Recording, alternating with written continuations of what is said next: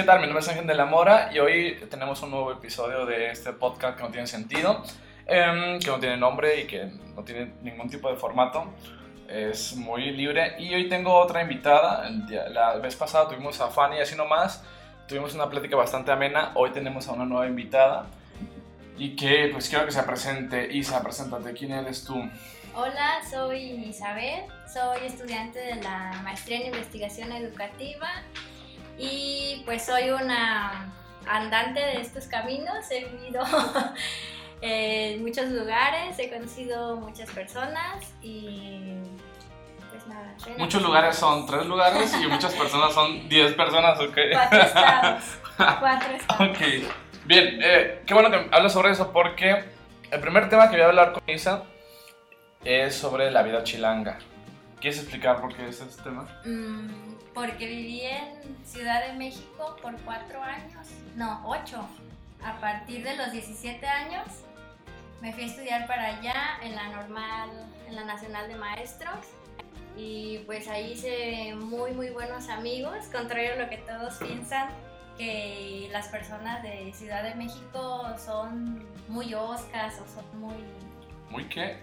oscas, ¿Qué es así eso? como Grotesca. difíciles, ajá, malas, malditas. Ok. Búsquenlo en el diccionario. Ay, sí. En, en la Real Academia de Lengua Chilanga, ahí viene. Mm, No, es una palabra. ¿Sí es, sí es oficial? Sí, ok, no la conocía. Disculpa mi ignorancia. Oye, sí, eh, entonces te, te consideras chilanga. Después de esos ocho años, si escuchan a mi gato, quiero mandar un saludo a mi gato, no sé qué quiere. ¿Qué quieres? ¿Palomita? A ver, come palomitas.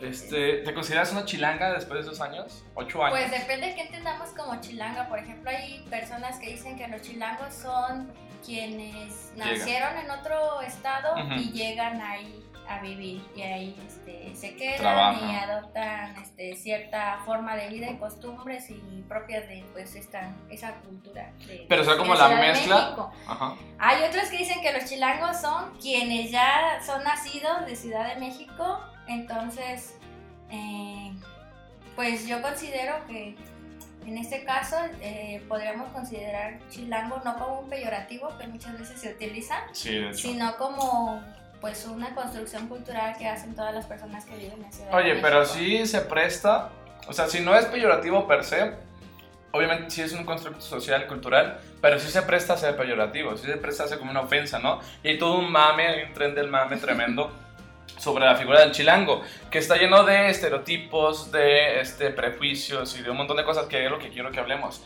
Eh, tú que viviste ocho años allá, ¿Qué pedo con la vida chilanga? O sea, sí hay un estereotipo, sí son ciertas las leyendas, sí son ciertas la... Y, y más porque tú ya tienes otros contrastes. ¿Viviste antes en dónde? En el estado de Guerrero, ¿Ok? en Chilpancingo, viví en el Estado de México, en una parte que se llama Tlalnepantla. Bueno, se llama Nicolás Romero, pero no es muy conocido. Entonces está muy cerca de Tlalnepantla y El Naucalpan. fin del mundo ahí. Del- Casi me- La puerta del infierno.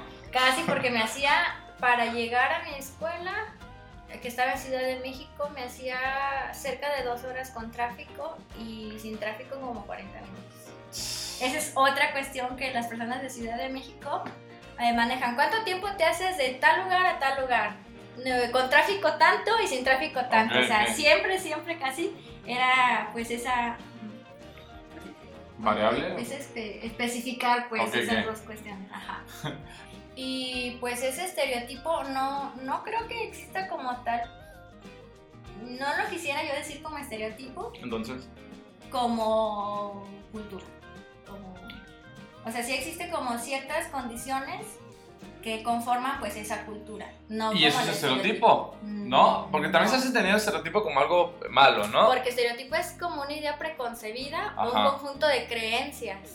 Creencias, o sea, como que, Y que si la gente hay. piensa. ajá. Dentro del chilanga, de- dentro de las personas que son chilangas o que viven ahí en la Ciudad de México, sí tienen un cúmulo de creencias como las que viven afuera, ¿no? Más bien son como a las son como esos constructos que pues se hacen entre las personas que no viven ahí, que quieren como a fuerza esto es. y incluso también son reforzadas y construidas por las personas que están ahí. O sea, dicen, no, pues nosotros Sí. somos así. Ajá. Pero a mí no me, o sea, yo no quiero ocupar. ¿Por qué no? ¿Es violento o qué? Pues porque considero que no representa en sí lo que quiero decir Ok. o lo que quiero como explicar. Y ahorita estás aquí en Guadalajara. Sí, en Zapopan. Bueno, es que es otro, eso es otro tema, fíjate, para mí Estado de México y Ciudad de México es lo mismo, para mí Zapopan y Guadalajara es lo mismo, o sea, de hecho lo, lo debatíamos ayer con Dulce, es que no, ¿en qué momento te das cuenta? Ay, sí, ya llega a Zapopan, ¿no?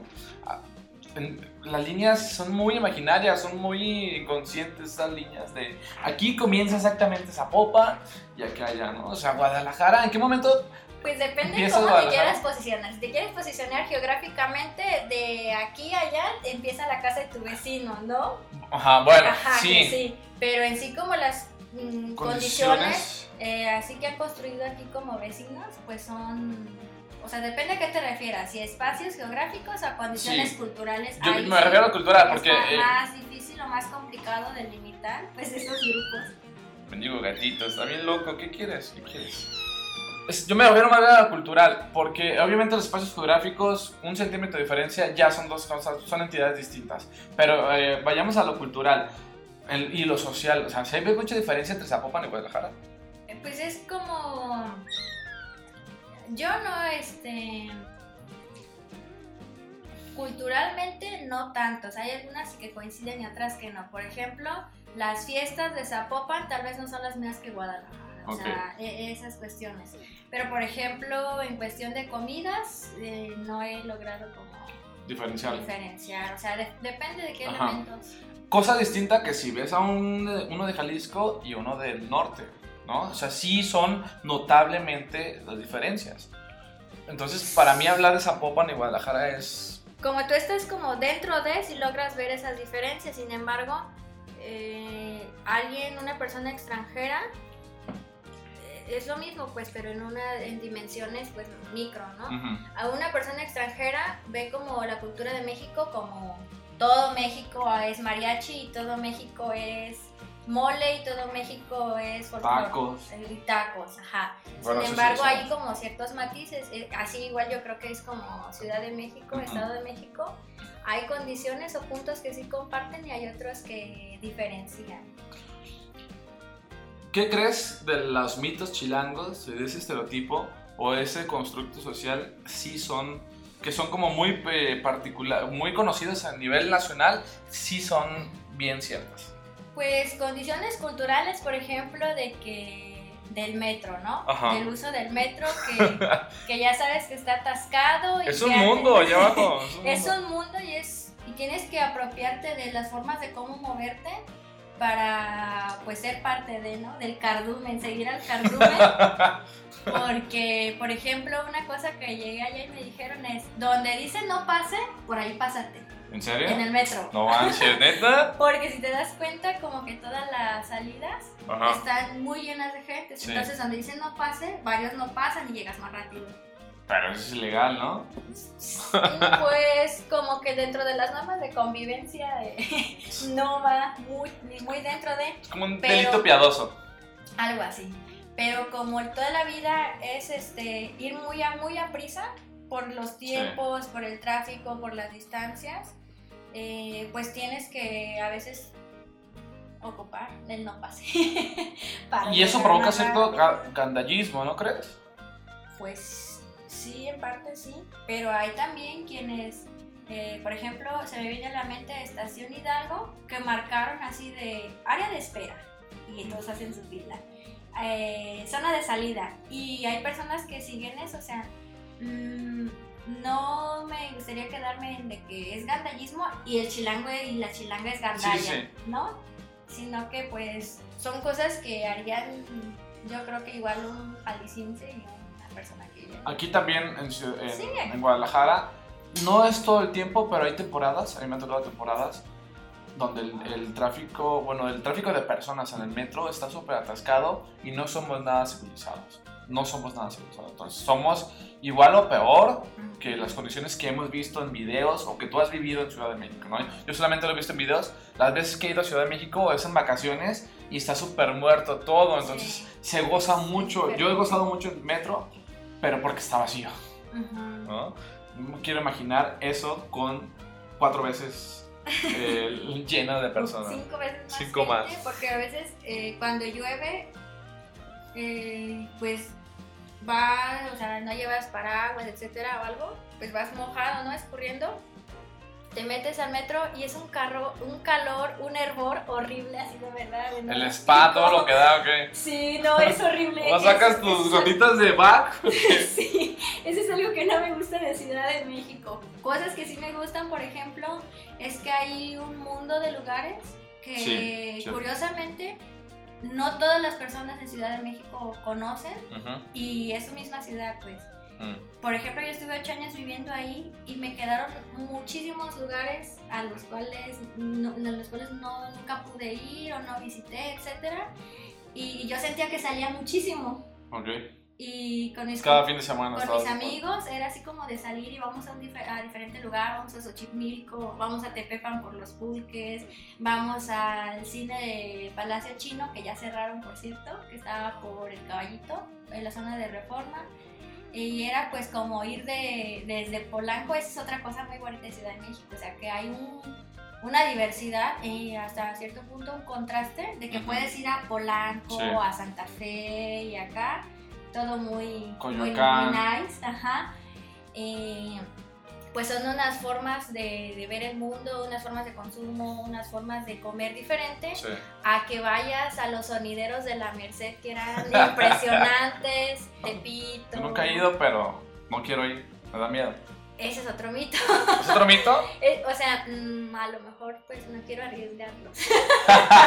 A mí me han dicho, eh, a mí me han dicho gente propia de, del lugar que vaya sin nada, o sea, sin nada de valor, o sea, nada. Si llevo dinero, nada, joyas, nada, nunca cargo joyas, pero, o sea, no llevo nada de llamativo. Pues las veces que una vez fui y fui con una compañera que vive por Metro Oceanía y ella pues ya vivía ahí, fuimos sin problemas, así todo tranquilo. Eh, pues no íbamos a comprar nada, íbamos a ver nada más, pero lo que comentaban mucho era de que pues si ves que, si ven a una persona que no es de ahí, o sea, como que luego, no sé cómo identificar, son como psicólogos innatos ya. ¿El psicoanálisis de todo lo que da o qué? Pues no sé cómo le hagan, pero sí como que luego saben quién va a comprar y si van a comprar llevan mucho dinero o yo creo que los van viendo o algo así, Sí. de que van preguntando por cosas caras y van viendo, se pagan en cada lugar y así, ¿no? Como que luego ah, tal vez eso ya es como más fácil, ver así como a alguien que, que está perdido, Ok. ¿no? Como que está Sí, sí, buscando sí. un lugar y no sabe muy bien dónde es. Y pues las personas pues son los que chacalean. Entonces hay que ir, hay que ir súper seguros de que, no, ya conozco este lugar de Pues sí, hay que ir. ajá. Sí. Oye, antes de pasar al siguiente tema, vamos a ir regresando poco a poco, pero eh, ¿qué onda con su acento? Sí, es bastante curioso, ¿no? Ese sí, sí. Y hay un montón de exageraciones. También hay un, hay un, un imaginario tremendo, muy exagerado, del acento chilango, ¿no? Pues igual como, como el de aquí de Jalisco, yo apenas fui hace una semana, a, regresé a Ciudad de México, eh, estuve con mis amigos y mis amigas, Y te dijeron que ya es y me dijeron, ¿por qué hablas así? me decían que ya tenía un acento muy, muy de acá. Pues aquí dicen que hablamos cantado, pero yo no entiendo qué es eso, o sea, Es que no te has escuchado. posiblemente, no soy consciente de No, eso. no, ajá, no, no lo hacemos consciente. Pues, por ejemplo, em, un, eh, algo así como icónico es que las hienas de, en el doblaje Ajá, latino sí. de El Rey León, Ya, León, ajá. el, el pajarito volando, llegó volando, a la, mayordomo llegó volando a la olla de prisión. Ajá, eso es chilango, ¿no? Es como muy de allá, ajá. Ajá, sí, sí, sí. muy de Ciudad de México y muy del eh, lo que está pegado de Ciudad de, Estado de México a Ciudad de México. Ok. Tlalnepantla, Naucalpan, Ciudad Mm. Etc. Ahí se habla así. Oye, ¿y si se pega el acentillo? Si, si se me quedó ahí ocho años, ¿tú sentiste que te pegó algo? Yo creo que ¿Ahí sí. andabas chilangueando? Yo creo que sí, ¿Sí? porque cuando llegué aquí me dijeron que, tenía acento de ella. A mí que otro, otro variable que se me hace bien chistoso es el de Chihuahua. ¿Cómo hacen la Chihuahua? chi- La, la Ajá, ¿sabes esta- cómo la hacen? Se me hace bien botana. ¿Por, ¿De dónde sale eso? O sea, ¿por qué? No tengo idea. Yo obviamente yo como jalisquillo creo que hablo normal, ¿no? Pero obviamente los chilangos piensan que hablan normales y los de Chihuahua piensan que hablan normales. Y los de Yucatán, eso yo creo que todo el mundo sabe, todo el mundo estamos de acuerdo que Yucatán sí está muy raro. Entonces su, su, acento, su acento no es normal, o sea, Pues ellos no mismos es se raro, consideran... es, es de Yucatán. o Pero sea, es que así sí. como que tú te estás como posicionando en que a partir de yo Sí. voy a... Pero no solamente de mí, ¿sabes? Yo creo que hay una normatividad, hay una, hay una normalidad que yo no establecí, no, no tiene que ver conmigo. Yo me puedo establecer fuera de esa normalidad. ¿Sí? O sea, no tiene que ver con un egocentrismo. Pero sí hay una normalidad. ¿Quién la estableció? ¿Quién sabe? A ver, podemos discutir sobre eso. Pero lo que sí Pero- puedes hacer es como posicionarte a partir de eso normal y señalar todo lo que no entra Es- de ajá. eso. Y a partir de ello decir, es que lo demás es raro porque es diferente. Ajá, sí. Mm, Yo le apuesto más Ahora. a decir, es que los de Mérida hablan como las personas de Mérida. Sí, sí. No raros. Obviamente, sí. Ya ahí como que, bueno, a mí no me late tanto. Ahora, te voy a decir. Es que él es diferente. Y esa, eh, esa señalar esa diferencia, pues está señalando como el simple hecho de decir, él es raro, Sí. él es anormal, no entra, de, no entra en esto. Y ese es como que el primer pasito para empezar a jerarquizar de "Ay, esto es lo mejor. Ok, y esto sí, es lo sí, que sí, entiendo, entiendo. ser". Ajá. Entiendo. Aunque deberemos de normalizar, debemos de naturalizar que lo anormal está chido también. O sea, a mí ese discurso de que todo desaparezca las fronteras de lo normal y lo anormal no me agrada tanto. A mí me agrada más la idea de que está chido ser normal, pero también está chido ser anormal. Es como eh, esa misma, esa misma, esa misma posición es, pero económico. Lo pobre y lo rico. ¿Por qué está mal ser pobre? O sea, está chido ser rico, pero también está chido ser pobre. Y, este, ¿por qué ocu- ocultamos la No. pobreza?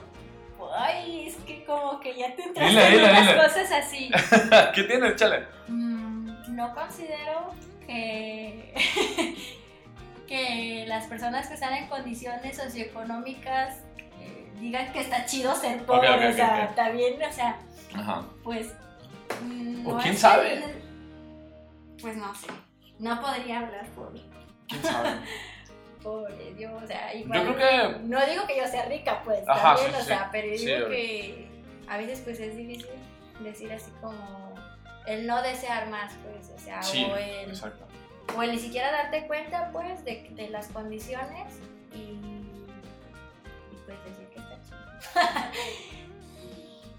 Pues yo conozco muchas personas que son pobres, más jodidas que yo, yo no soy rico tampoco, padezco de muchas cosas económicas y yo las noto muy felices. Incluso y conozco otras personas que tienen mucho varo y se ve mucha amargura. O sea, enfrente de mi casa había, hay unas personas que viven, tienen varo, no son ricos, pero tienen más que toda la cuadra y no manches, no se ven felices.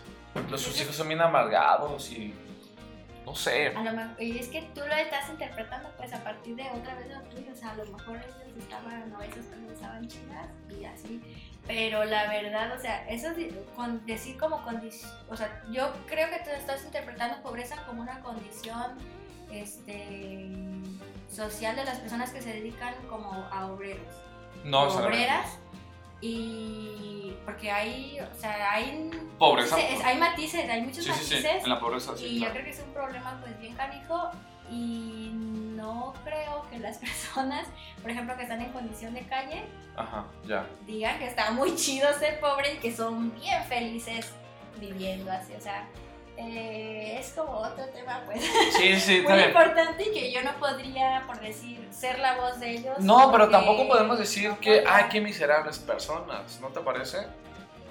Creo que... Es que-. Es que vamos otra vez a la normatividad. ¿Por qué esas personas son miserables? Ah, porque no tienen una casa. No, hablo, de entra. poder, no hablo de poder adquisitivo, Ajá. hablo de incluso necesidades como el tener una cama para descansar o algo para descansar o Pero- tener que comer.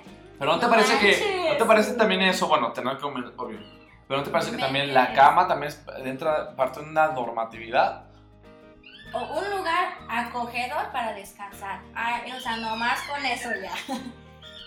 Hoy está muriéndose ese animal. Te lo digo porque es que a lo que quiero es, tú me estás reclamando que estoy estableciendo normatividad egocéntrica desde mi persona, pero en realidad pues no existe nada que no esté establecido por una normatividad. Ese estilo de vida que tú dices, esa persona quizás no es tan feliz en la miseria, pues tú lo comparas está en la miseria porque estás eh, poniéndolo en contraposición Mm. de otra normatividad.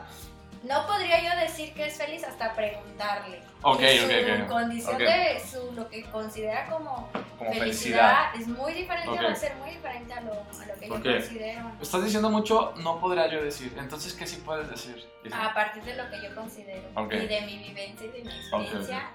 Porque siento que muchas veces el hablar o el decir por "Ah, es que ellos no son felices, está restando voz y estoy posicionándome en una condición de poder Ok, me la hacia los demás. Sí, O sea, a partir cierto. de lo que yo creo, de lo que yo pienso, de mi imaginario, de mis constructos, no puedo decir, o sea, no puedo interpretar la experiencia, las condiciones, el imaginario, eh, todas esas co- co- cosas de... Está muy chido lo que estás diciendo. Me recuerda mucho lo que decía Rocío sobre la maestra, la doctora. ¿Qué? ¿Qué? ¿Qué? La mía, es ¿Lo que que quiere decir? el estudio es la Lo que mía. decía de... Es que yo no soy vocera de nadie. Ella, la doctora Rocío es una doctora de la maestría de investigación educativa de la Universidad de Guadalajara, que tú y yo ahorita tienes mucho más contacto con ella, yo la conocí unas semanas en el propedéutico, y nos decía algo muy interesante, es que yo no soy vocera de nadie, ella hizo un libro sobre una comunidad de Michoacán, y todo el mundo empezó a, a hacer como la barba, exacto, el Cherán, Empezó, todo el mundo empezó a hacer como la barba, decirle, no, es que usted le está dando voz, que no sé qué. Y dije, momento, momento, momento. Yo no estoy dando voz a nadie. Yo no soy nadie para hablar por ellos. Tiene, tiene mucho sentido, tiene, tiene razón. Ok, entonces ahora sí, ahora cambiando de tema y tomando esa idea de que solamente vas a hablar por tu experiencia. ¿qué onda con los chiquillos llenos de mocos de entre 6 a 12 años de primaria? Y explícanos por qué estamos hablando de este tema. Porque eh, estudié en la normal, entonces a partir de mi primer semestre tuve contacto con las primarias. ¿Ok? Es maestra de primaria. prácticas, ajá, ya pues egresé y pues fui profa de primaria eh, de, por cuatro años. Cuatro años. Cuatro años hasta que me vine a vivir para acá y pedí permiso sindical para poder estudiar la maestría de tiempo completo. Las personas que nos están escuchando, que son como tres personas, han de pensar que estamos torturando al gato. Pero no, el gato se quiere salir, pero no lo dejamos porque luego se puede pasar cosas malas. Lo van a pelear otros gatos. y- Entonces, no es tortura, es No es un maltrato gato. animal. No es maltrato animal, aquí somos muy pacifistas en- hacia todas las manifestaciones eh, vivas. Entonces, no es el caso. Entonces, eh, continuamos. ¿Y qué onda con los chiquillos? ¿Qué, ¿Cuál es tu experiencia? ¿Qué, Pues que los extraño mucho. ¿Sí? sí. A mí todo el mundo que me pregunta, este, voy a abrirle la puerta ya un ratito para que... Algo de lo que me pregunta demasiado cuando las personas saben que soy profe, que se sorprende demasiado, es cómo le haces para aguantar a chiquillos de secundaria. Lo mismo te hago, ¿cómo le haces para aguantar a niños mecos, mocosos de primaria? Pues partiendo de la idea de que son niños Ajá. y niñas. Que De se nos olvida a veces, ¿eh? A mí se eso se me olvida. A mí se me olvida. De que no son estatuas que van a estar sentadas por cuatro horas, o tres, o una, o las que sean, Sorprendido de lo que le vas a decir. sorprendidos con toda la atención a lo que tú vas a exponer, o vas a... Están deseosos, hambrientos. Deseosos, hambrientos, que tienen una historia de vida personal particular, que Ok. tienen días diferentes, al igual que tú, hay días que te despiertas muy activo y con toda la atención, y hay días que quieres seguir en la cama do- dormido. Con tendencias Eh, suicidas. No hablarle a nadie, pues no, con- no tanto. Los niños, imagínate, con tendencias suicidas. Oye, ¿no, ¿has notado? consulten a su psicólogo. Ajá, ¿has notado niños con depresión? Y no con depresión, pero sí con problemas de socialización. Ok. Mm, y hay algunos que su personalidad es muy introvertida, Ajá. pero era porque así era Así su son. personalidad. No porque yo lo inventé, sino que porque se hacía el trabajo con la profa de, de USAER, USAER. ahora UDI. A ver, ¿qué Bueno. Para las personas que tienen nada que ver con educación, yo más o menos entiendo que es USAER, pero para las que no tienen que ver con educación, ¿qué es eso? Pues son las personas de educación especial eh, que se dedican como a apoyar a las escuelas regulares Ok. con chicos y chicas que tienen pues alguna dificultad que podría incidir en su aprendizaje o en su desarrollo social. Eh, y se hacía pues este trabajo con la profa de UDI Ujú. y se hacían entrevistas con los papás. Para ello, pues, eh, al menos en la primaria donde yo trabajaba, se contaba con todo un, expediente del chiquillo.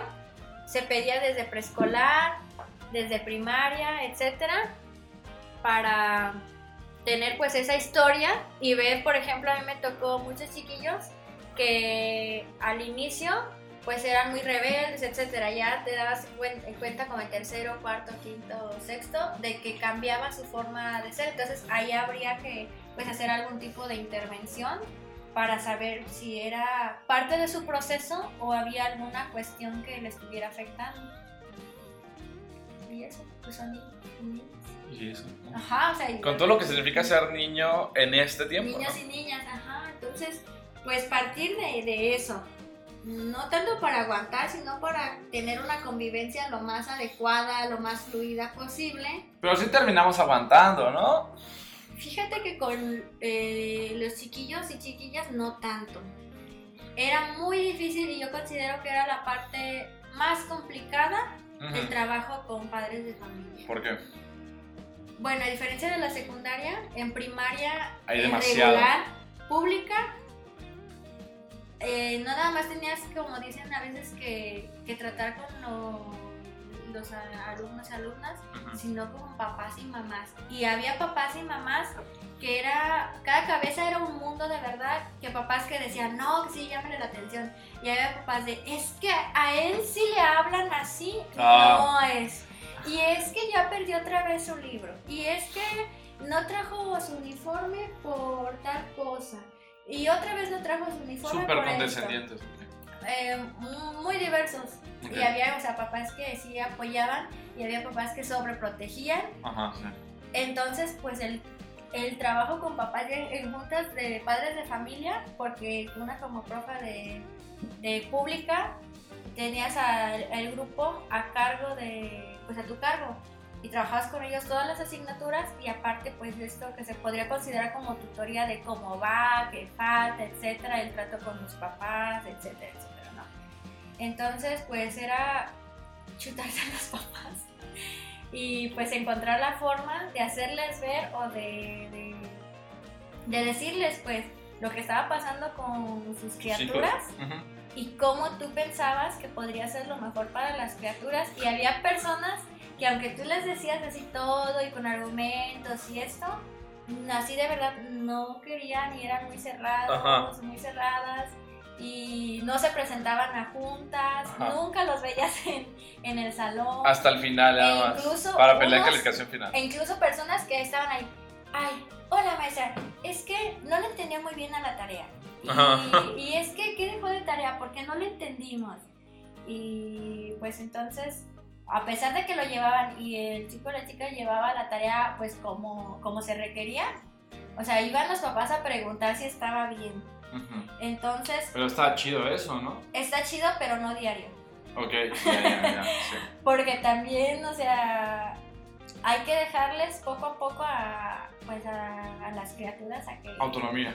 Sí, es, eh, bueno, en mi onda era como, ese era mi parte de mis premisas, Ok. como darle a los, eh, proporcionar los espacios o las oportunidades para que desarrollaran autonomía. Ok. Entonces, pues sí, yo no era tanto como de, yo voy a dar la clase. Y ustedes se callan y se sientan en hileras. Ay, y luego otra cosa muy Llegan fea. anotaciones. y hagan oraciones, y eran, era así como de, eh, mi trabajo era por proyectos, Ajá. entonces a partir de los contenidos que se veían, hacíamos un proyecto, el huerto escolar, ¿qué contenidos podemos ver? Eh, fotosíntesis, ¿qué otros contenidos podemos ver? Flora y fauna endémica de, de lo que era la Ciudad de México. Ajá. ¿Qué otro contenido podemos ver? No, pues que el poema. Tú dirías que tiene que ver poema con huertos, ¿no? Todo tiene que ver. Eh, sí, pero había personas que no entendían eso. Entonces, este, pues sí, sí, eh, era como, como hacerlo como muy situado. Entró el otro gato. ¿Entró otro gato? Ahora tenemos amigo. dos gatos en la casa. Trajo a su amigo. Eh, para dejar que chillara, para dejar que... Sí, y a pesar de que, o sea, era como otra forma de trabajo, muy Ajá. diferente a lo- la tradicional, eh, que no estoy diciendo que sea la más chida ni la neta del planeta, sino era diferente a las demás. Otra de forma distinta. Otra forma distinta que permitía ciertas cosas a los chicos, autonomía, decisiones, un espacio pues más democrático, de que nos decía, vamos a ver esto y Está esto, muy chido. porque hacíamos asambleas. ¿Qué, va- qué Qué vamos chido, a trabajar? Oye, quiero, me hubiera encantado ver, a ver si ojalá tenga la oportunidad, de ver cómo se comportan los niños con ese tipo de situaciones. Al principio es un desorden Obviamente. totalmente. Depende del profe o profa del grado ante- del año anterior, que han tenido Ujú. el año anterior. Depende mucho de la, la libertad que se dé en la escuela como institución. En este caso, pues la directora, Ujú. que ah, yo pues sustentaba así mucho y mis planeaciones estaban a tiempo y etcétera. O sea, lo que íbamos a hacer en Sí, esos claro. días. Y pues no había ningún problema, me permitía hacer que muchas veces era de ¿por qué están en el patio los niños y tienen que estar en el salón? ¿Neta? O porque ya se mancharon, ¿por qué están usando pintura y se mancharon? Entonces era como muchas veces... ¿Por qué se están peleando? Es parte de la dinámica que estás socializando, estás resolviendo problemas. No, pero de poner reglas primero, o sea, no voy a decir que todo funcionaba de maravilla y todos Sí, los claro, días eran claro. perfectos Sí, y sí, así, sí. ¿no? O sea, había eh, días que pues los niños se peleaban y pues tenían este desacuerdos, ¿no? El el- la, la cosa está en cómo tú ayudas a resolver a esas personas Ujú. o a que ellas, eh, esas personas resuelvan eso. O sea, cómo vemos al conflicto. ¿no? Exacto, exacto. Sino así como de, ya se pelearon, est- estás castigado, tú te vas Ajá. para acá y tú te vas para allá. Y O no se vio la mano ya. actividad. A mí Sí, es algo que me cae bien gordo que dicen. Muchas personas, e incluso lo decía al principio, es que no se trabaja, no saben trabajar en equipo. Pues obviamente lo saben, vienen de. de. tienen 15, 12, o do- 6 años, ¿no? Obviamente no van a saber trabajar en equipo. Y van a aparecer un montón de problemas y en esos problemas, pues el maestro no tiene que desanimarse en trabajar en equipo, al contrario, fomentar más y más. En algún momento tiene que aprender solucionando esos problemas. Exactamente, o sea, incluso la cómo te sitúas tú como, el- porque tú eres un referente del mundo adulto de, Sí, eso, eso, eso me conflicta mucho. Entonces, o sea, cómo tú te posiciones ante eso, le está dando un referente a la criatura de cómo, cómo actuar, ¿no? O sea, si tú dices, ay, es que por eso, y actúas como enojado ante el conflicto, Ok. ellos están como que en eso del conflicto es algo que se debe de evitar y el conflicto es algo malo y, Y si no pasa, se tengo que resuelve. enojarme. Y, y si pasa, tiene que, tengo que enojarme, Ok, tengo que cerrarme eso. y no se platica sobre cómo es que, por qué ese es un conflicto Ok. o cómo lo resolvemos.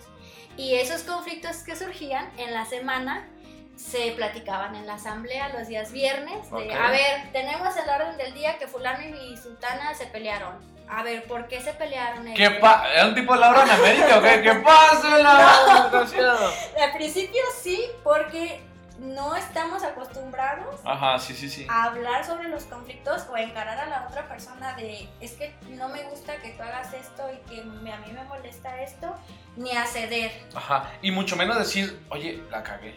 ¿No? Yo Sí, tuve la culpa. a Siempre es culpa de las demás personas. Ajá. aceptar. Y no nada más así como del hecho de, de pedir la disculpa, decir, ah, pues perdóname ya. Y No se pide pasar. disculpas. Ni Sino así gracias. como de por qué yo actúo así. O sea, como que hacer esa... A lo mejor no que lo hicieran en ese momento, sino como dar las pautas para que en algún momento de su vida, a lo mejor no ese año, a lo mejor ya que fuera una persona Dos horas mayor, antes de morir. dos ¡Lo horas antes de morir, Gracias, maestra hacer Isa. una introspección ajá, de eso. Ya, qué botana. Entonces, pues eso a mí se me hacía algo padre. Te digo que al principio era un tianguis, hacer una asamblea, porque pensaban que era algo muy libre, que no era trabajo Ok. y que si no estaban leyendo su libro de texto o escribiendo o haciendo sumas o haciendo series numéricas, no era trabajo. Y no iba a tener evaluación. Y ¿no? no, iba a tener evaluación y, o era estar jugando, entonces Ya. este, no, no. era ¿De qué grado estamos hablando, Isa? Mm, Pues de todos grados. Me tocó otro tipo Eh, trabajé en tercero, trabajé en cuarto, trabajé en quinto y trabajé en sexto. Eh, Ok. segundo. ¿Y cuál fue el segundo más y primero chido? solamente prácticas. ¿Y cuál fue lo más chido? Ay, a mí todos me gustan. Nah, no, eso es una falacia. Eso es- obviamente, eso está bien para decirlo ante los papás, no Pero- muy bien grupo. Pero obviamente entre profes sabemos que, que. sí disfrutaba mucho por los contenidos que a mí me eran muy padrísimos El último era año. cuarto grado. ¿Sí? Cuarto grado eh, primaria tiene contenidos muy muy padres de historia de México, Ok. geografía de De hecho es cuando se inicia la historia, ¿no? En cuarto grado. Eh, Tercero no hay, según yo. Sí hay, ¿Sí? pero es como más de historia de, de, la, de la entidad. Del- ok, ya. Y hay 32 libros de la entidad porque cada... Sí. O sea, a ti te tocó de Jalisco. Jalisco, a mí me tocó Guerrero porque en esa época vivía yo en Guerrero. Ok, no me acuerdo Y de me eso. tocó dar clases de historia del Distrito Ciudad Federal. Ok, qué En chido. esa época era Distrito Ajá, ¿y qué hacías? No, no acabo de llegar, no conozco nada. Pues eso me, me implicó de cierta forma, como desde la normal trabajábamos, pues eso, conocer muchos lugares de Ciudad de México, Ujú. mucha historia de Ciudad de México, o sea, junto con los lugares, la historia. Entonces a mí me gustaba porque incluso hacíamos visitas a- con los chicos a, a museos Qué y chido. ahí platicábamos, etcétera. Eh, como últimamente ya estaba como muy muy restringido, al menos en Ciudad de México o en la zona donde yo estaba, eh, las salidas por cuestiones de permisos, del compromiso, la responsabilidad y todas las cosas que por distinto, por el contexto, como ya se ve muy, muy perseguido en los docentes y las docentes, pues era así como de, ay, es que algo puede pasar y a mí, para mí no se la culpa, ay, es que es un compromiso llevarlo. ¿no? Pero más como por la persecución, ¿no? Sí. Pero sí me tocó hacer varias salidas oficiales y tanto no oficiales como decir, el sábado al con papás, ¿no? Eh. Tenemos eh, las juntas de prim- eh, inicio de bimestre, decía, eh, tengo planeada esta salida, Museo Nacional de Antropología e Historia, Qué chido. nos vemos el sábado, no es este obligatorio, quien quiera ir, a yo misma. ¿Y si tenías participación? Sí. Todos ahí. no todos, porque había quienes vivían muy lejos o por la gente de sus ¿De papás. qué Puebla, no? O por- no, es que las distancias son, son muy largas. Y Ujú. el Museo Nacional de Antropología está en la zona de Chapultepec. Ok. Y yo trabajé en la zona de Azcapotzalco. Y muchos niños vivían en, en Estado de México, o sea, Mm. como en Naucalpan y eso. Entonces era muy difícil para ellos, para sus mamás, para sus papás, o sea, trasladarse, ¿no? Entonces sí, ahí íbamos. Y yo lo que les decía, no, por favor, el museo no es ir a transcribir la cédula, no lleven cuadernos, no lleven cuadernos. no, sí, llévenlos, pero para otra O sea, utilidad, ¿no? Sí, lleven- le- llévenlos para tomar nota, pero a mí me interesaba más que se hicieran preguntas en el museo. Ya. Que ¿cómo Interactuaran con el guía, ¿o Sí, qué? con- no, con los, con los objetos. Y, Ok. O sea, hacerle preguntas a los o sea, preguntarse ¿Qué este objeto que es. ¿Cómo te sientes? No, no, no. O sea, ¿Cómo te sientes de que te, que te vean? Preguntarle al objeto, lo llamábamos. Ok. ¿no? ¿Qué es eso? A ver, explícanos, no sé. Pues un objeto así random que veas en el museo que a ti te haya gustado o te interesa cuando vas a un museo, te gusta algo, alguna pieza te debe de gustar, alguna pintura te debe gustar más. Entonces, partir de preguntar qué eres. Porque muchas veces ves, ves y no, o sea, sí, cierto, si cierto. leer, no sabrías que ¿y eso qué es un collar, un O solamente lo vemos por una atracción estética, ¿no? Pero Ajá, nos quedamos en eso. Ay, qué bonito está Ah, está allá. bonito, ya me voy a la siguiente. O me tomo la otra foto, la selfie y ya me voy. ¿no? Claro, claro, siguiente, a lo que típico. sigue. Ajá. Ajá, ¿no? Entonces, preguntarle al objeto qué eres, para qué sirves, para qué te utilizaba, quién te utilizaba, Qué chido. para qué otra cosa podría servir, ¿no? Mm. Entonces, o sea, para qué otra cosa puede servir, de qué estás hecho, ¿no? Entonces, esa. ¿Y qué te respondían? ¿Una nave voladora? ¿o qué? ¿Un, un tazo? O sea, el, el, la calidad está con un tazote, ¿no? Pues, o sea, fíjate, y al- a lo mejor eso, algunos dirán, ay, no, pero eso está muy mal. sé No, qué, claro. bla, bla, bla", ¿no? ¿Quién te dirá eso? Ajá. Los papás al principio, Ok. porque sí que era romper paradigmas con, los niños y con los papás, ¿no? Porque los papás, ¿cómo que nada más van a llevar un cuaderno? Porque no van a llevar un cuaderno para español, un cuaderno para matemáticas, un cuaderno, y así llevar los siete cuadernos, ¿no? Y decía, un cuaderno para que tomen nota lo que ¿no? Y uno de tareas. Pobres niños de primero, imagínate, no saben escribir ahí haciendo garabatos, ¿no? Que no inventes. Pero tienes que llevar cuaderno a fuerzas. ¿No? Sí, en esa cuestión sí, porque eran necesarios los cuadernos a veces para participar en las actividades. Ok. Y era más fácil eh, para los chicos que llevar una hoja que te va, se, porque son, son niños, pues son niñas, Sí, van a perder esa hoja o así, ¿no? O sea, de mocos. llevan- Oye, ¿si hay muchos mocos en ese ambiente o no? Ay, no, ese es un... ¿No? Bueno, es que a mí ya, a lo- a lo mejor ya me tocaba más grandes de segundo, tercero, entonces a mí no me tocó nunca primero más que para observar. no no porque, veías no, porque no lo pidiera, lo pedí, pero pues la organización de la escuela o había unas maestras que eran favoritas de la directora y ellas, les- ellas querían primero y les daban primero. No, no ah, yo siento que es mucha responsabilidad primero y segundo. Yo creo que todos, pero en primero y segundo formas muchos hábitos. Sí.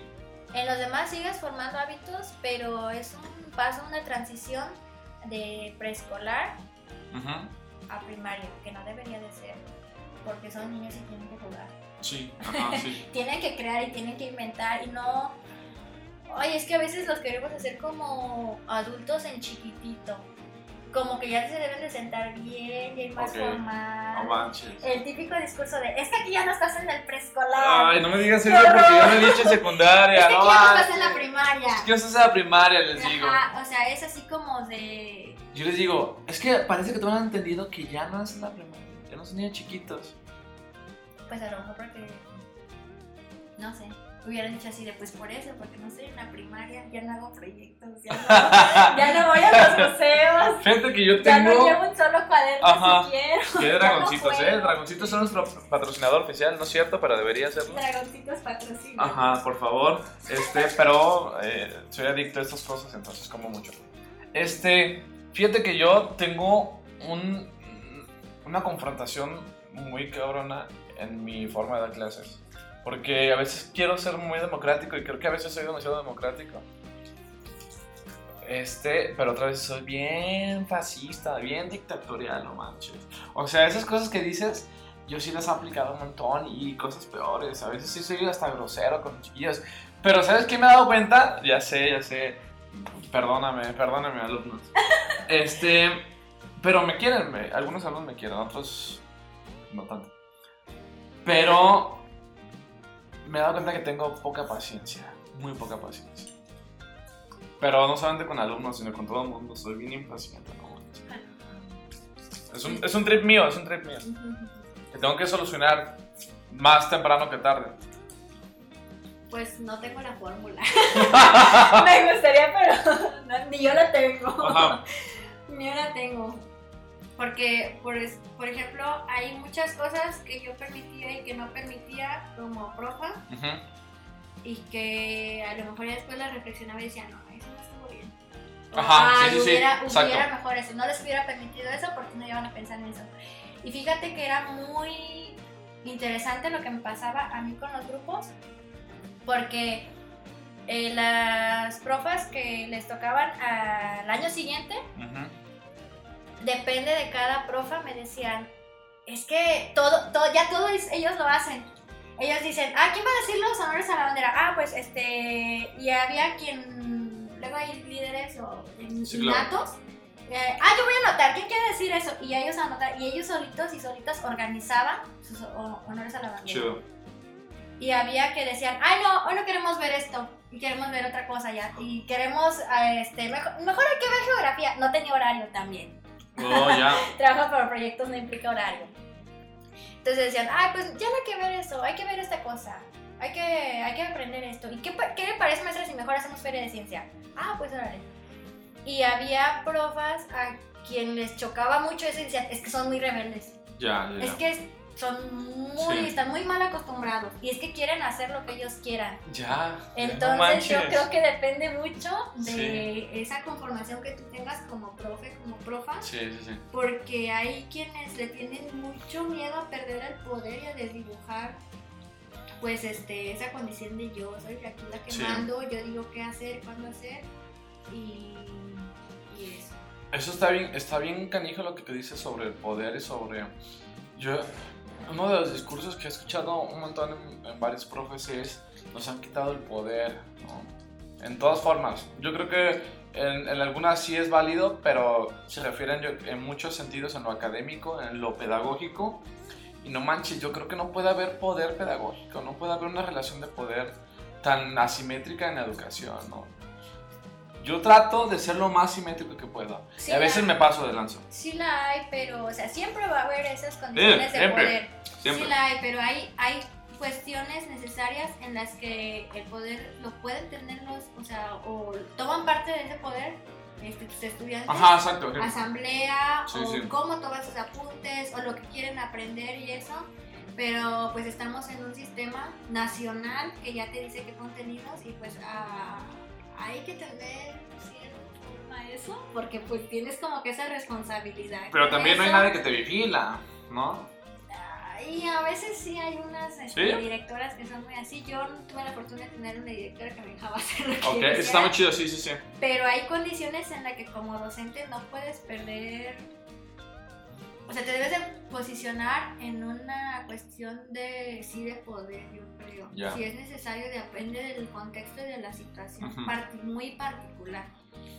Por ejemplo, este, cuando hay salidas, te tienen que Sí, claro. atender a ti porque Por seguridad, Por y seguridad. por cuidado, sí. sí. Igual así cuando le dices, oye, no estés saltando ya en las escaleras o no bajes corriendo en las escaleras, estás ejerciendo poder, Sí, pero pues es por una condición que está haciendo esa persona que, que puede representar pues un, consecuencia un- negativa. una consecuencia negativa para él o ella o para otras personas y pues también para ti porque Entonces, ser responsable, ¿no? O sea, eso pues es- sí, o sea, no manches. hay- y, sí, y hay, y hay pruebas que ahí no, no, no hay todo el poder. O por ejemplo que, ay, pues ya le tiró este Pegamento a otro niño. pegamento. En los ¿no? ojos. Ahí sí te, tienes- te tienes de, de posicionar así de, ay, pues eso no tengo. O sea, de, a ver, no, ¿qué está pasando?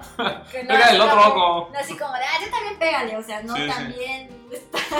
O sea, hay que ver, yo digo que es, hay que ser muy cuidadosas en qué situaciones y en qué contextos muy particulares eh, se requiere hacer uso del poder Ya, y de sí. qué forma se está haciendo uso de- Sí. del poder. Sí. ¿no? Que también hay muchas formas, ¿no? O sea, el, el- el ser democrático no es diluir el poder, sino manifestarlo de otra forma, ¿no?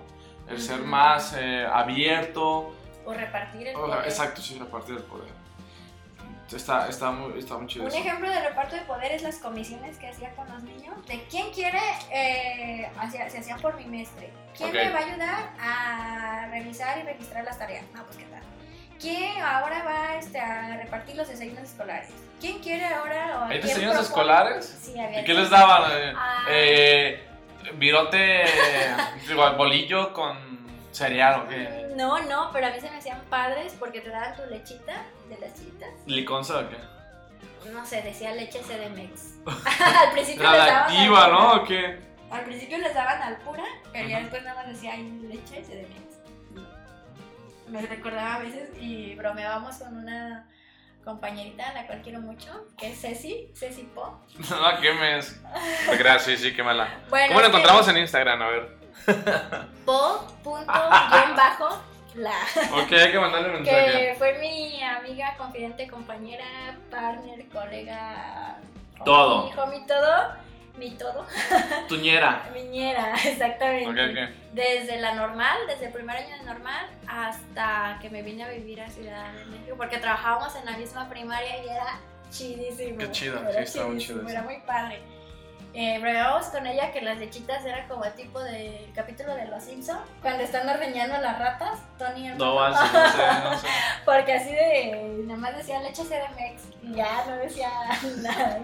Pura agua blanca, ¿no? Con Agua blanca. horchata, guácala, ¿no? Ajá. También. eso, una barra de amaranto, granola, manzana y una fruta. que podía ser un plátano, una naranja. Eso supone para ellos es el desayuno chido. Ok. Es como, pero si te tiraba paro, estaba como profa le tiraba paro. ¿Se los tumbabas o qué? No, pues decían, ah, no quiere, es que a muchos no les gustaba como una manzana deshidratada, Mm. así que era como una barra. No les Ya. gustaba así, maestra, quiero ir así de, pues a ver, sí me lo he hecho. Para no No desperdiciar. desayuné.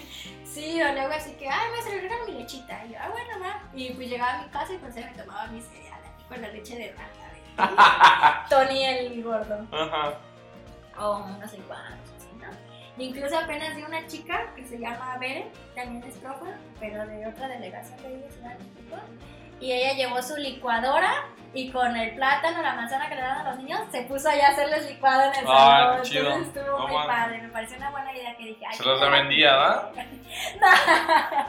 no, no, o sea, pues costaba 50 centavos los niños, a los niños. El desayuno. Al desayuno, 50 centavos. Al día. Al día. Ok, pues está. Y es lo que digo yo, muchos papás inscribían y era final de quincena y no pagaban el desayuno escolar, pues. Ok, No porque no tuvieran los medios, sino que se les iba. la re- responsabilidad. Del pues, mexicano, del chilango, porque aquí en Jalisco son muy responsables. De...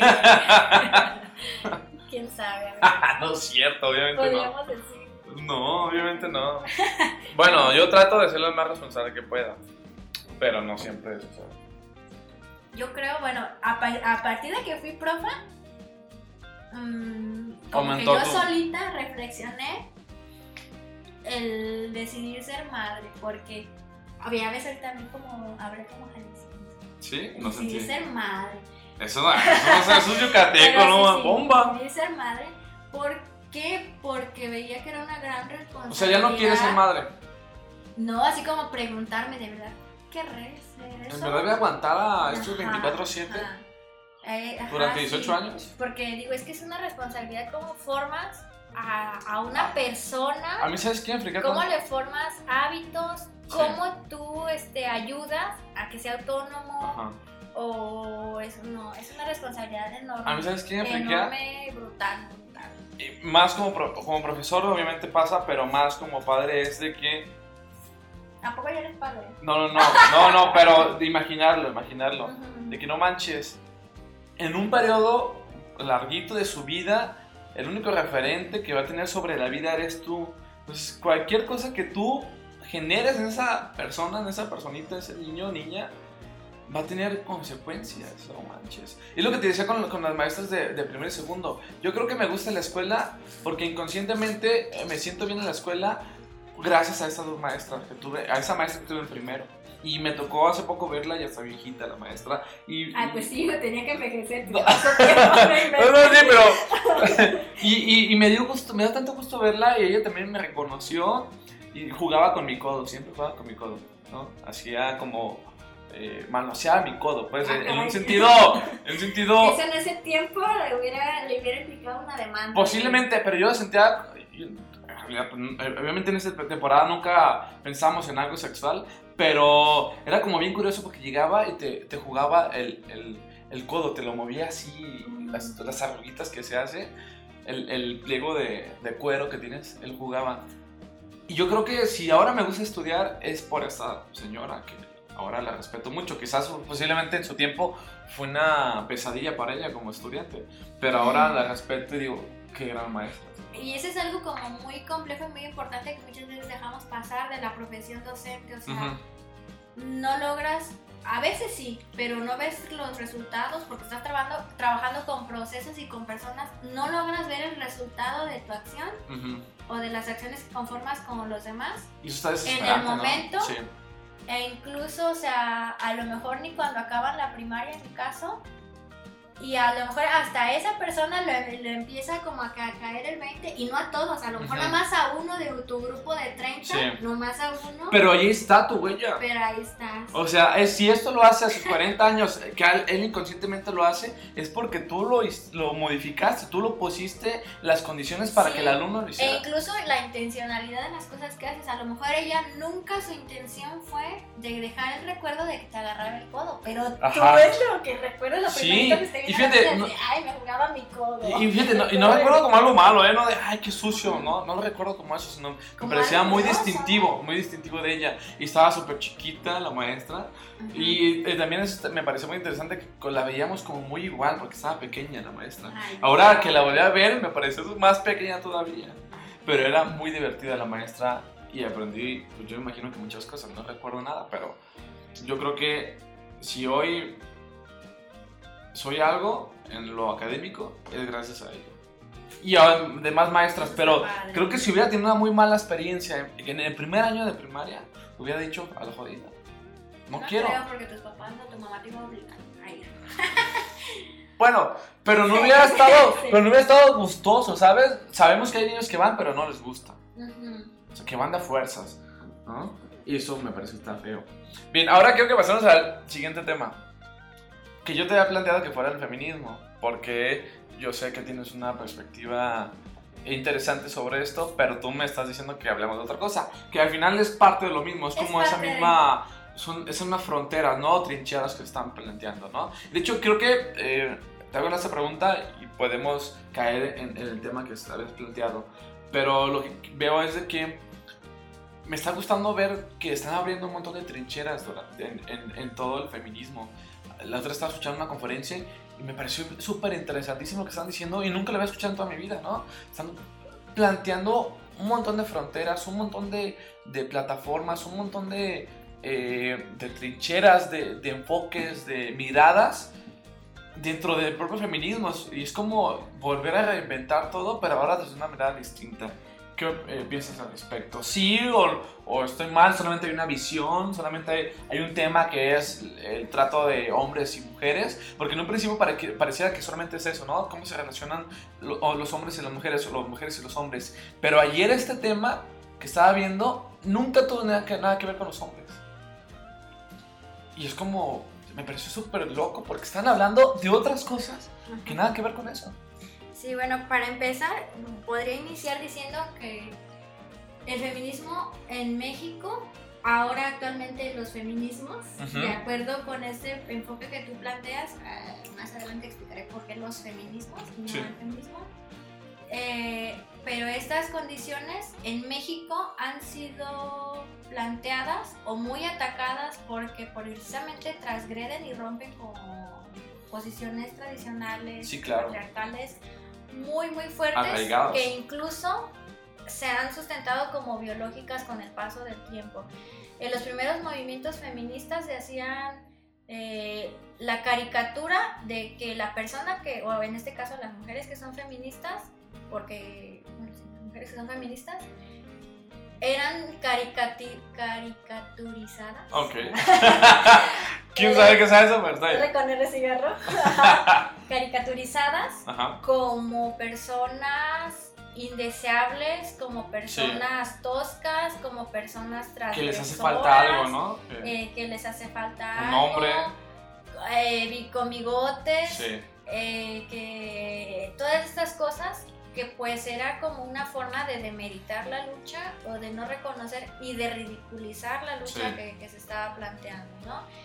E incluso actualmente a pesar de todos lo, lo- como que como sociedad podríamos haber avanzado o hemos avanzado lo poco o mucho este feminismo o feminista sigue siendo considerada como una mala palabra. Ay, eres feminista, Ah, odias a los hombres. Ajá. sí. Eres feminista, ay, de seguro no te depilas. Ay, eres feminista de seguro porque no te gustan los hombres. Eres feminista porque eres lesbiana, ¿no?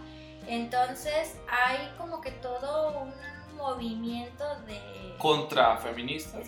Sí, contra feminista y como que trata de demeritar o trata de ridiculizar esta cuestión. Entonces, Ahora- partiendo de eso, o sea, incluso eh, hay, es, mm, pues muchas veces decir soy feminista Tiene una eh, carga. ay, tiene una carga muy, muy fuerte, ¿no? Sí. Pero qué bueno, ¿no? Eh, O sea, ojalá que esa carga fuera positiva. Ajá. Pero qué bueno que tiene una carga. Ajá, se tiene una carga y pues por lo mismo, ¿no? Es- son cuestiones que, que transgreden, ¿no? Sí. eh, las condiciones este, pues, tradicionales, etcétera, ¿no? De, de opresión, de jerarquización, de desigualdad, etcétera. pero no, no, no debería de ser ya, o sea, en estos tiempos pues ya es como algo es como que no, no, no, no es posible con tanta información. Este, estudios eh, que ya hay a partir de los estudios eh, de la mujer y ahora los estudios de género, eh, que pues ya, pues o sea, la ignorancia no es excusa, pues, Ok. ¿no? En, estos, en estos tiempos. Y digo los feminismos porque actualmente existen condiciones eh, interseccionales o esa crítica a la interpretación que se había hecho del feminismo desde un punto de vista muy occidental, muy europeo, Ok. que si bien sirvió mucho y no hay que demeritar porque pues abrió, fue eh, como pa- parteaguas Claro. para que en otros lugares Fue la punta de lanza. fue, fue, fue punta de lanza y no hay que demeritar. Este, pues en estos tiempos eh, y a partir de otros enfoques, otros grupos sociales, eh, hablamos de los feminismos porque no es lo mismo las diferencias o la jerarquía o esas configuraciones de poder entre una mujer heterosexual, Blanca. occidental, de clase socioeconómica Alta. media, alta, Ajá.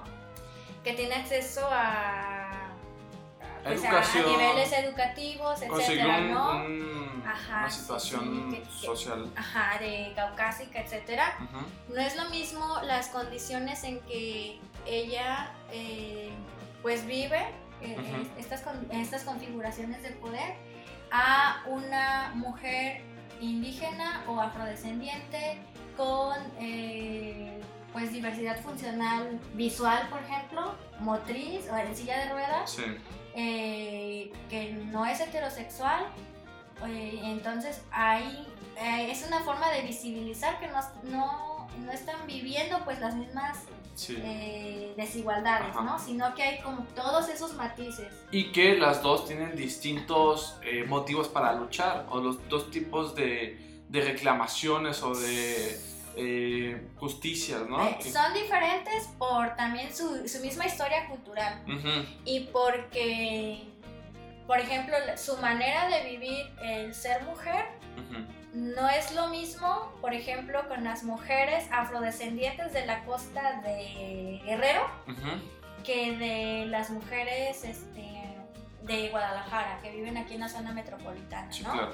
Entonces, pues es pues abrir un abanico más amplio en el que pues esas desigual esas mm, Diferencias. diferencias ayuden a crecer, pero también encontrar puntos de encuentro. No decir así, de, Ok. ay, es que nosotras no comprenden nuestra Sí. lucha y nosotros abogamos por esto y ustedes váyanse por este camino y nosotras Ajá. por este, ¿no? Fíjate que hace, Sino encontrar esos puntos de encuentro que permitan pues seguir avanzando. hace poco veía una, una charla TED, una chi- chica que hablaba sobre liber- eh, feminismo liberal y feminismo radical, creo que era, ¿no?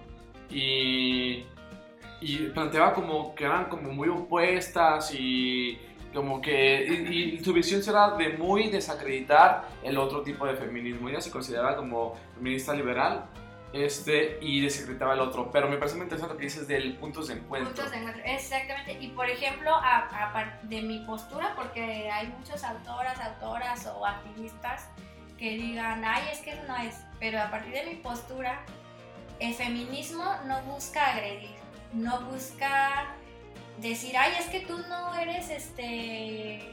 No buscas lo mismo, lo mismo que yo, entonces tú no eres feminista. Te excluyo. Te excluyo. Y están haciendo lo mismo Que el patriarcado. que está haciendo el patriarcado. Ajá, decir, exacto. es que tú no, no eres No esto, no eres esto, entonces tú no me representas, Ajá. ni yo te represento, ni tenemos puntos de encuentro, Ajá, y, sin, y entonces no eres. sí. Porque Ok. lo que yo digo, a partir de mi postura, lo que yo digo que es, eso es. Y es lo mismo que hace el Ajá. patriarcado. Y otra cosa, yo digo, yo no me quedo nada más con que el feminismo es muy importante, sí, no digo que no, pero si en estas constru- construcciones patriarcales, yo le, yo le entro más como a los estudios de género, Ujú. porque en este modelo patriarcal no solamente las mujeres, eh, llámese de afrodescendientes, Sí, sí, indígenas, eh, Mujeres estas- biológicamente hablando. Mm, Ay, es que esa es otra. Es que esa es otra no. cuestión. sí, sí, porque no es- solamente las mujeres biológicamente entran en esta situación de desigualdad, sino que otras cosas, Ah. ¿no? Otra- otras personas, o sea, otras identidades, etcétera, Sí, ¿no? exacto. Bueno, quien se pudiera adscribir o quien se considere como adscrito a lo que es el, eh, que se autodenomine mujer, no es, no son las únicas personas que en este sistema o, o modelo patriarcal Son sufren, son Ajá. excluidas, sino que hay que ver como todos esos matices también en las masculinidades o en las personas que se identifican como hombres, ¿no? Ajá. Eh, Que son. porque eh, es- son construidas precisamente este modelo, estas se llama masculinidad hegemónica, de que son, por ejemplo, a partir de un modelo occidental, blanco, caucásico y todo lo que ya mencionamos, pero Moderno. en hombres, ¿no? Y no solamente es así como decir, "Ay, es que los hombres son los que oprimen y la chingada, ¿no? Porque hay interpretaciones de las diferencias entre los mismos hombres que generan jerarquías. Por ejemplo, no es el mismo poder en el sistema patriarcal que tiene, por ejemplo, Un padre y un hijo. eso, pero me, me refería como condiciones muy de un vato que está así como súper fornido, musculoso, que tiene De poder- mucho poder adquisitivo. Que tiene cierto grado de estudios, posgrado, etcétera, y que aparte es agresivo, violento, a un hombre eh, indígena eh, tarahumara. O sea, hay como que esa mm, pues desigualdades, Ujú. hay de- desigualdades en el mismo sistema. O sea que la hegemonía patriarcal no es pareja para todos los hombres. O sea, no por hecho de, de que seamos hombres biológicamente ya tenemos hegemonía patriarcal. Es lo que estás tratando de decir. No, pero siempre es, siempre sí son favorecidos. Sí, sí, sí. Por ejemplo, en las comunidades indígenas Ujú. Sí, exacto. son, o sea, hay ciertas condiciones de, de más poder hacia los hombres que las mujeres. Sí, ajá. Pero no son las mismas que ocurre, por ejemplo, en la zona metropolitana de Guadalajara Ujú. y en las capitales. Ok. ¿no?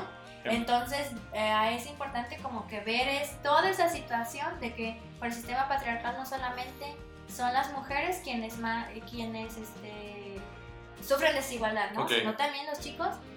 Y esa es una parte que hace falta mucho trabajar, ¿no? Los chicos, o sea, eh, les representan ciertas oportunidades, o cómo se dice, ventajas, pero también ciertas desventajas en la parte emocional representan una Sí, desventaja claro. enorme porque no les es permitido expresar sus emociones, eh, llorar, no les es permitido, a lo mejor si les gusta realizar algunas actividades que se han construido o considerado Como como, femi- Ah, femeninas o propias de las mujeres, no pueden pues. Entonces, también esa presión de ser los proveedores Sí.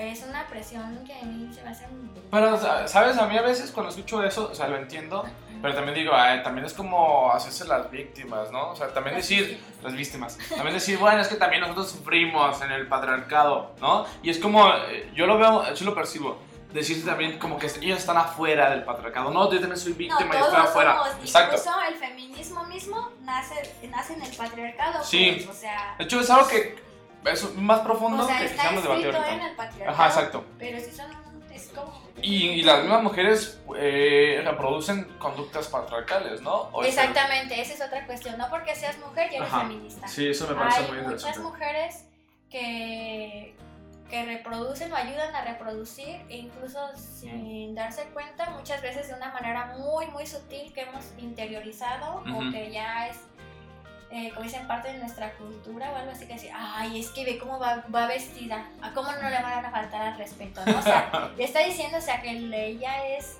como objeto, pues, Sí. y que el hombre es, es violento y... eh, Y justifica la y acción del hombre. justifica la acción de, de los hombres o de cualquier otra persona que la pueda agredir, Sí. ¿no?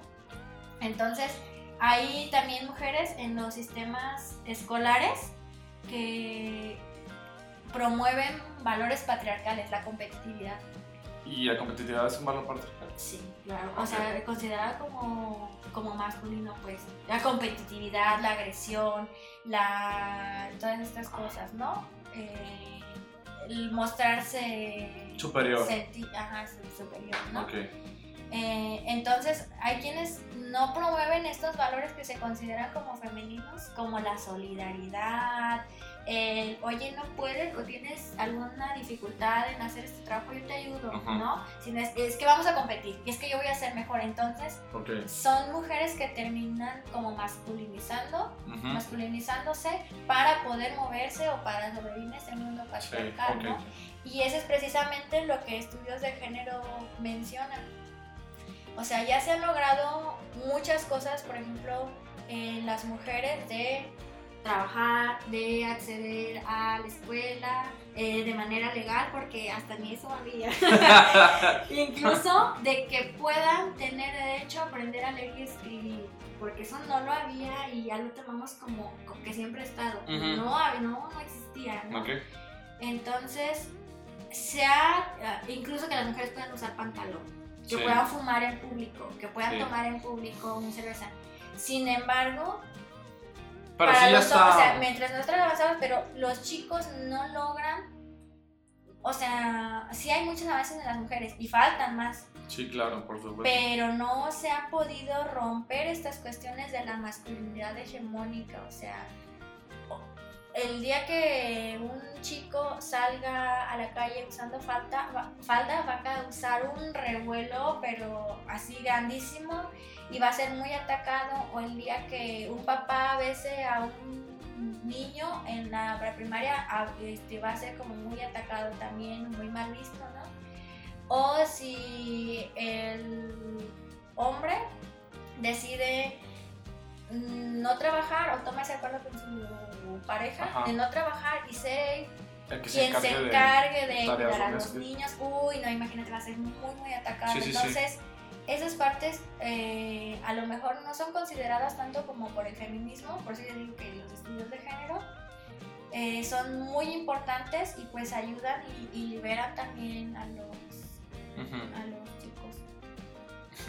A mí hay, hay un libro que eh, nos recomendó, porque te lo recomendó a ti, yo escuché de Metiche, esta mm, mujer, ¿cómo se llama? Eh, de ahí de la maestría, ¿A la otra? Alondra.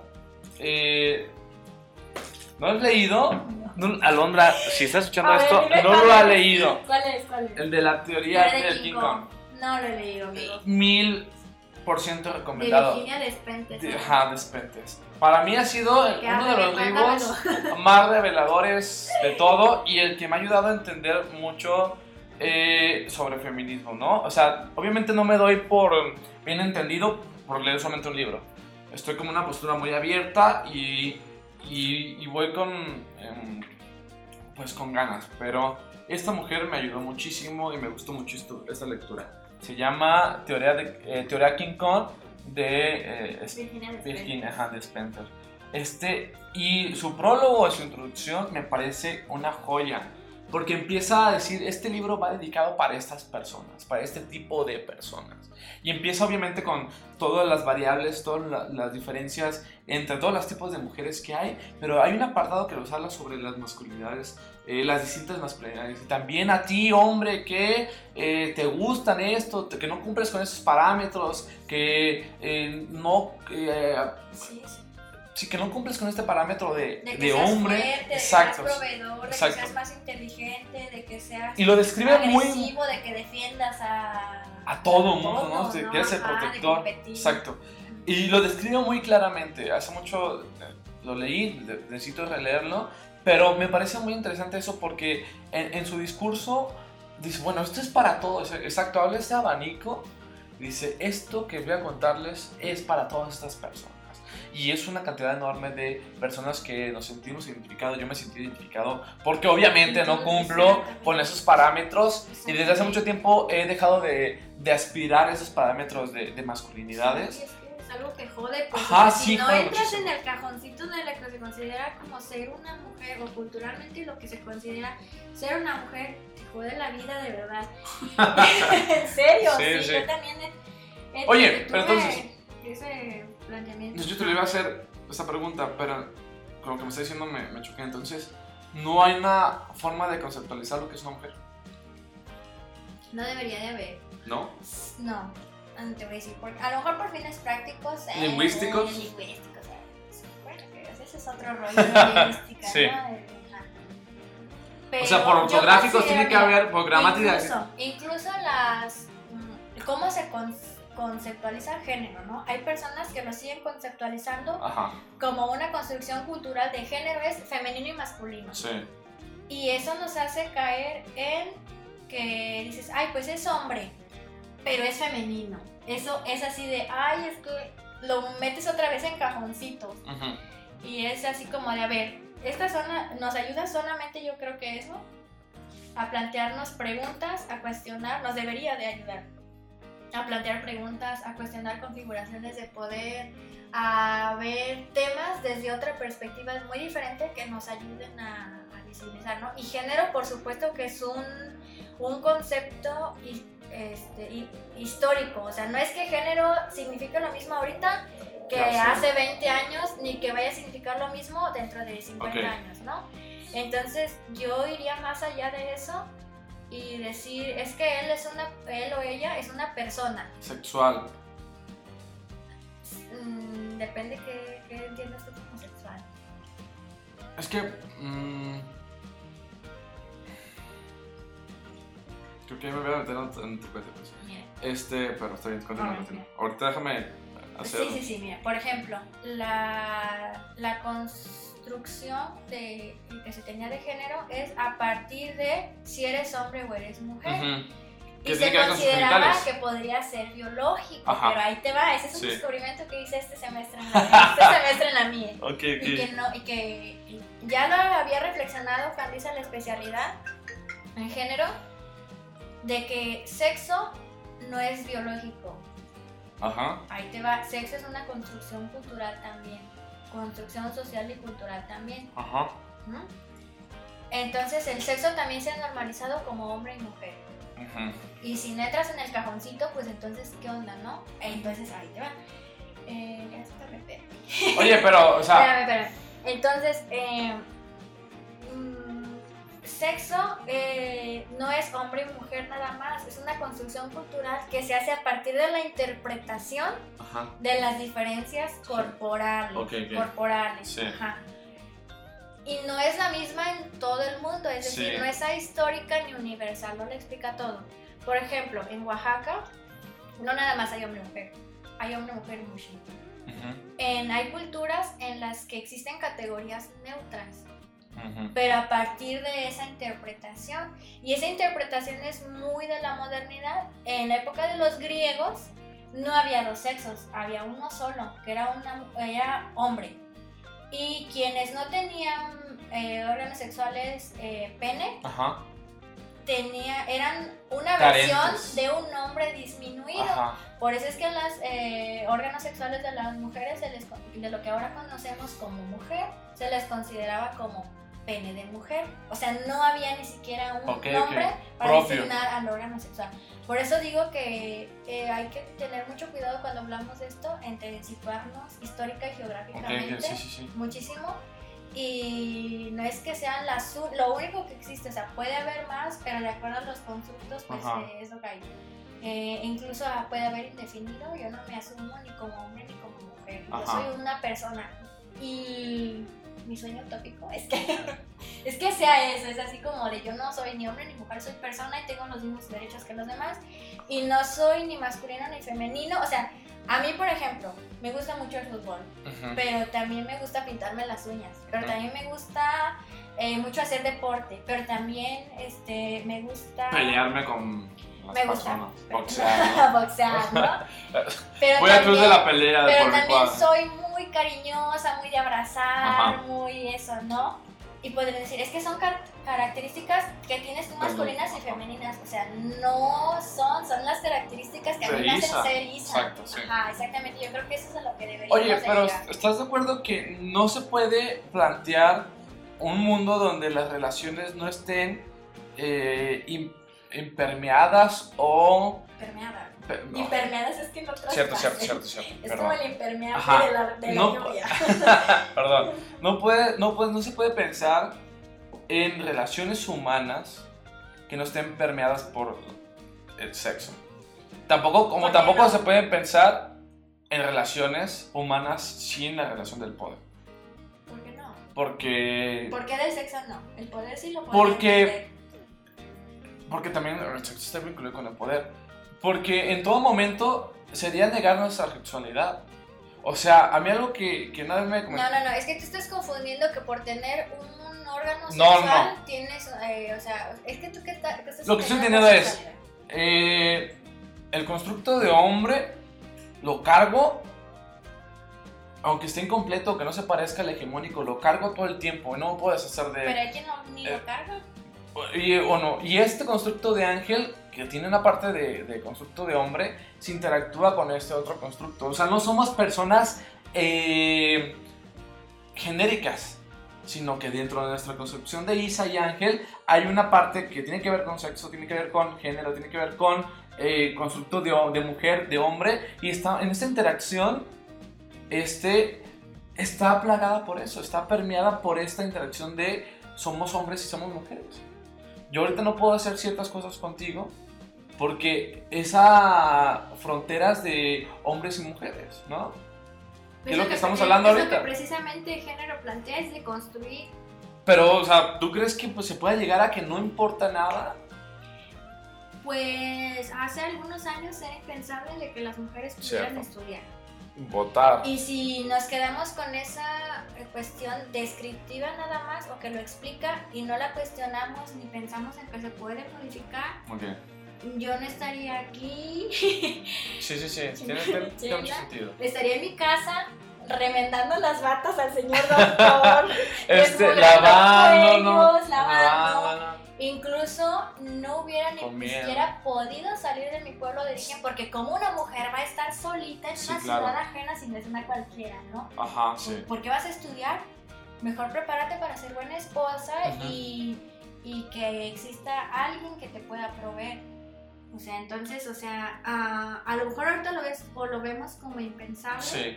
pero como dice Eduardo Galeano, que lo amo. Las utopías. Ok. Esas son las utopías, Sí, o sea, y esa metáfora me- a mí me encanta. La del amanecer.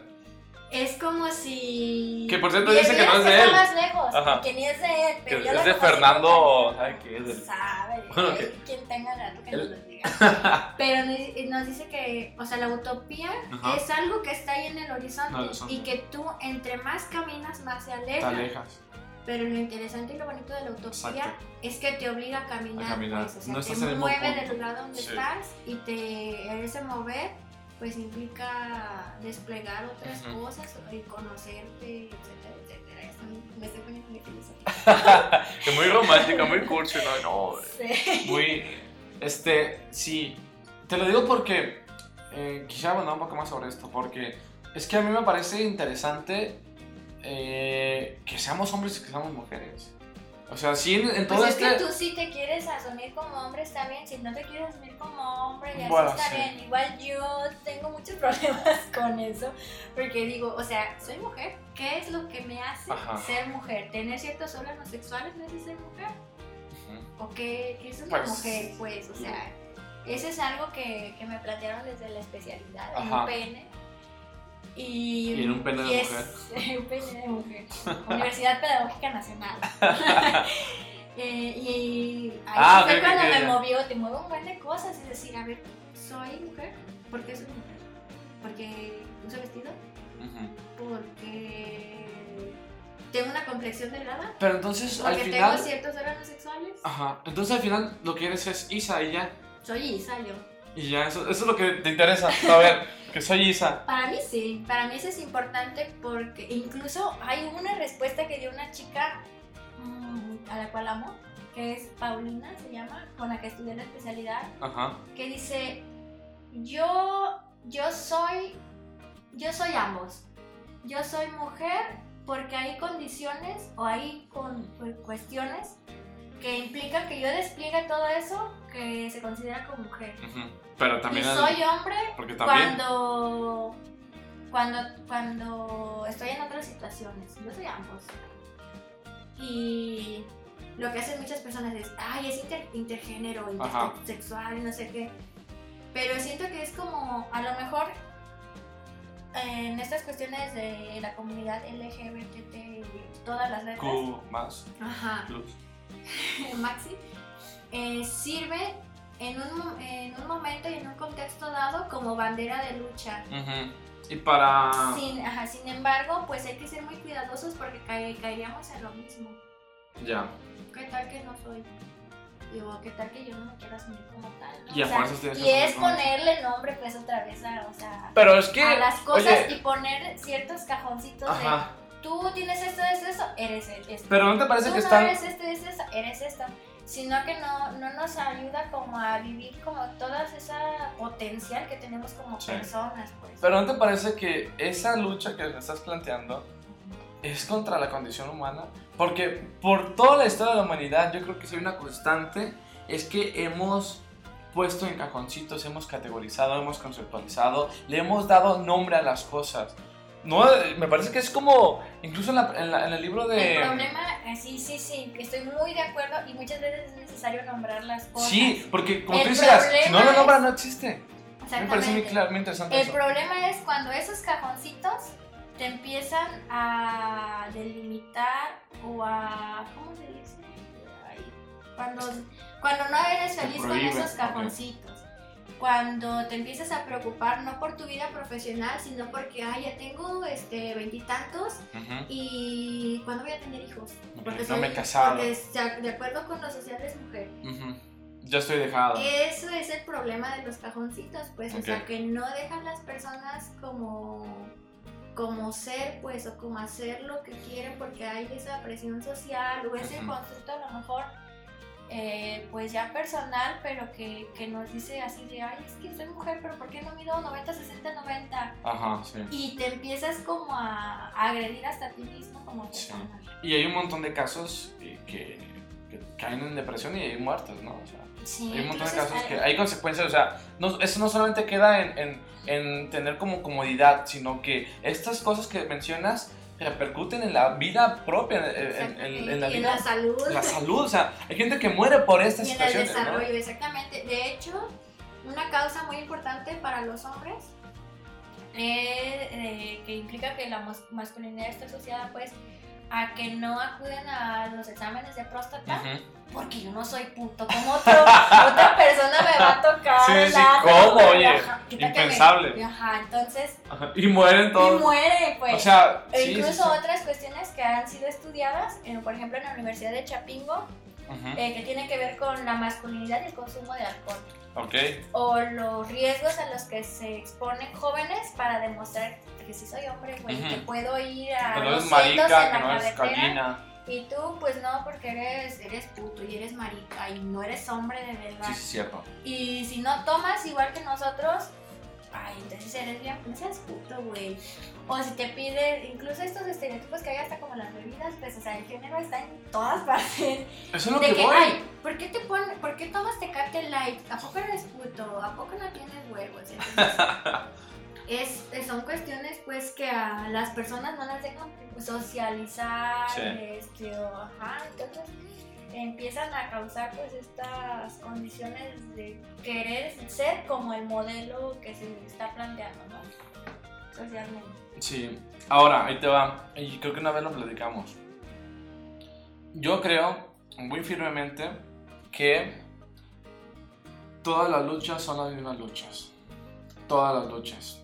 Desde cuestiones eh, ideológicas hasta materiales, económicas, eh, filosóficas, pedagógicas. Creo que todos los frentes que hay de batalla que pareciera que son distintos y que los, lo- hay gente que se encasillan en decir que son muy distintos, yo creo que al final es la misma lucha. Y yo creo que es la hegemonía contra la resistencia. Hay un poder hegemónico que... eh, hay un poder hegemónico matriarcal, ahí está uno. La resistencia contra ese poder hegemónico patriarcal. Patriarcal, patriarcal. Este, patriarcal. ¿qué era Biblia? No, no, no, no, no, no.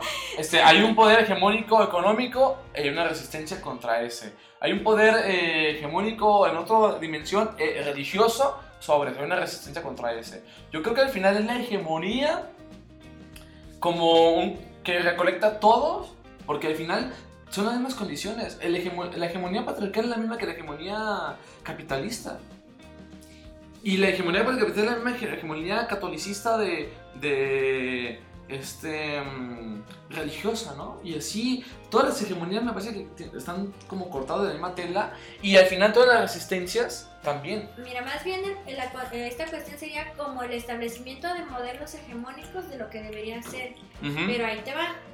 El patriarcado existe incluso antes del capitalismo. Eso está muy claro. Y no eso sí no lo digo nomás, yo de mi experiencia. Hay una autora que se llama Ana Jonas Dottir. Que plantea que el patriarcado mm, no, es diferente ni depende de el capitalismo, sino que es como esa red de interconexiones en las cuales parte de ello es el capitalismo. Pero sí deja muy claro que, por ejemplo, en Rusia el sistema es diferente. Cuba, exacto. Y existen condiciones de desigualdades para las mujeres muy fuertes. También plantea que, por ejemplo, en países que se consideran como de primer mundo, que se podría decir que hay, uy, hay más condiciones de igualdad para las mujeres. Tampoco. Mm, no es que ya no haya patriarcado, ¿no? Sino que es, por ejemplo, ya ella investiga y dice que tiene un libro muy, muy bonito que se llama El contrato sexual. Que dice que esas mujeres plantean que sí a lo mejor en lo legislativo y en sueldos y percepciones económicas ya se ha logrado eh, muchos avances. Incluso hasta igualdad, podríamos hablar de igualdad. Pero dice que en las condiciones sexuales sigue habiendo una desigualdad. ¿Por qué? Porque los hombres piensan que, el sexo es la penetración. Y eh, la idea o todo ese constructo que se da en torno a la relación sexual es como de los hombres. Que, para los hombres. Para los hombres. Y que las mujeres eh, que experimentan orgasmos es no lo son porque su pareja, este, o que su pareja no piensa en los orgasmos de, de, ellas como una condición de igualdad, de estamos así, así de... Yo pues tengo, todo lo Sino como de que soy, si, mi, eh, si mi pareja lo tiene, soy muy bueno. Soy muy hombre. Ok, ok. Y, si, y lo hacen como más para satisfacerse a ellos mismos que a la otra persona. Entonces dice, bueno, yo cuando leí eso dije, ¿what? Sí, Porque, sí, o sea, está la cosa, pero en todos los ámbitos de nuestra vida, ¿no? O sea, incluso en el sexual, qué pesadilla. Está... La próxima vez que lo hagan, piensen eso. no manches. Está eh, muy. Me gusta mucho eso. Me gusta ver todos los frentes que está habiendo en, en esta discusión. Em, me gusta mucho las discusiones que, que, estoy viendo. Y algo que decía una persona, hay que discutir esto, hay que hablarlo y, y cada vez hacerlo en muchos más lugares. Este, em, y qué chido que, que lo estén haciendo. Eh, yo diría que hasta que dejamos, ¿ya tienes hambre? Yo tengo hambre. ¿Tienes hambre? Porque hoy va a haber enchiladas, la otra vez hubo pasta, hoy va a haber enchiladas para la invitada. Este eh, fue petición personal, le vamos a complacer por estar aguantándonos estas, eh, estas horas, eh, esta hora, ya no es como una hora platicando sobre esto, pero muy, muy interesante. creo que aprendí demasiado, Isa. Me siento, me siento lleno, me siento un poco más lleno de lo que estaba. me siento como, ¿sabes que Yo siento como que ya comí. Yo no, pero yo no. algo. Algo que decir sobre los tres temas. Último, ya para terminar, breve. Eh, pues, ¿Qué que decir sobre la vida chilanga? Eh, la vida chilanga, eh, a contrario a lo que dicen, es muy padre. Yo ahí conocí, hice grandes amigos con los que sé que cuando voy a la Ciudad de México ya sé dónde tengo que llegar. Y yo amo Ciudad de México, es un lugar con mucha historia un, las mejorotas del Combo me encanta, siempre que voy lo pruebo y es un lugar con mucha historia, mucha cultura. Hay muchísimos museos, la verdad, la mayoría son gratis y es padrísimo, puedes aprender mucho de Ciudad de México. Ok, qué, chido. La recuerdo, la lloro. sin llorar, pues, sin llorar. Ok, última opinión sobre chiquillos mocosos de primaria. Ay, que los extraño mucho, que no hay una fórmula este, para ser profa de chiquillos de primaria, que que aprendes mucho de, de las chiquilladas. Ajá, Y- sí, claro. que nunca envejeces, le robaba su, su, Sí, su ¿ah? juventud. Creo que, fíjate que yo creo también eso y creo que es un pago justo. A ver, si al final el profe es, eh, se cansa mucho, se estresa mucho, al final ese juventud que le chupa Sí. vale todo. Oye, se oye muy raro eso. Bueno, que le succionas. Ay, muy bueno, que, que, que troqueas, que troqueas, Ah, que te Que- creas, que troqueas. Ok, y por último sobre feminismo, ¿qué quiere decir? Y sobre género. Ah, sobre feminismos y género, pues que hay, hace falta mucho por hacer, que hay que quitarnos eso, esa venda que tenemos, o esos sesgos de que el feminismo es algo malo y que rompe los designios divinos, sino que feminismo es respeto, es abogar por condiciones más justas para todos y todas, en- en género también, y que pues aunque parezca utópico, esas condiciones que se plantean o esas posibilidades que, que se permiten, pues simplemente abogan por una sociedad pues más feliz, que es algo que no, no se considera mucho, una sociedad pues más feliz, más libre, que, que nos permita pues avanzar las utopías de Galeano. Ok, bueno, muy bien. Eh, pues con eso terminamos esta charla. Me pareció muy agradable, Isa. Te, te repito, creo que aprendí muchísimo y espero que podamos seguir debatiendo sobre estos temas después, eh, ya de manera mucho más profunda e intensa. Ahorita Sería vamos a sí. Eh, obviamente, obviamente, siempre que tú desees va a haber enchiladas. Eh, cuando guste las que quieras. Bueno, pues nos despedimos. eh, y ya, no hay nada que decir. Adiós, jódanse.